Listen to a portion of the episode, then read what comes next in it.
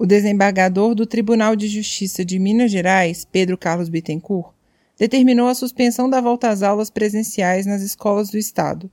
A liminar foi divulgada nesta terça-feira, dia 6. A suspensão está mantida enquanto não forem adotadas as medidas previstas no protocolo sanitário da Secretaria de Estado da Saúde. A determinação atende a um mandado de segurança impetrado pelo Sindiute, o Sindicato Único dos Trabalhadores em Educação de Minas Gerais. A professora Denise Romano, que é a coordenadora geral do Sindiute, comemorou a decisão.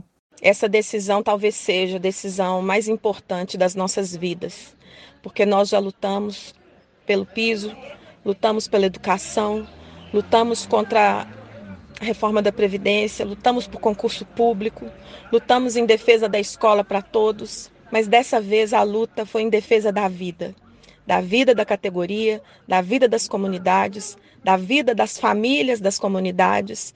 Então, essa é a vitória talvez mais importante das nossas vidas.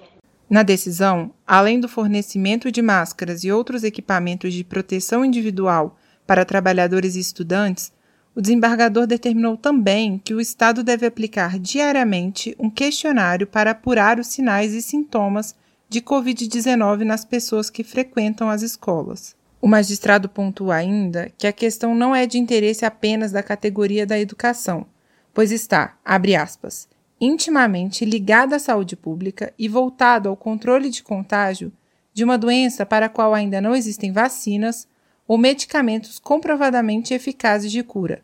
Fecha aspas. O pedido de mandado de segurança solicitado pelo Sindiute é uma resposta à proposta do governo de retomada das atividades escolares em Minas Gerais. Há duas semanas, por meio da Deliberação 89, o Executivo havia autorizado a volta às aulas presenciais na rede pública estadual de ensino. O retorno das atividades presenciais estava previsto para o dia 19 de outubro. A autorização valeria para os municípios localizados em regiões classificadas como Onda Verde, no programa Minas Consciente. De Belo Horizonte, da Rádio Brasil de Fato, Bruna Bentes.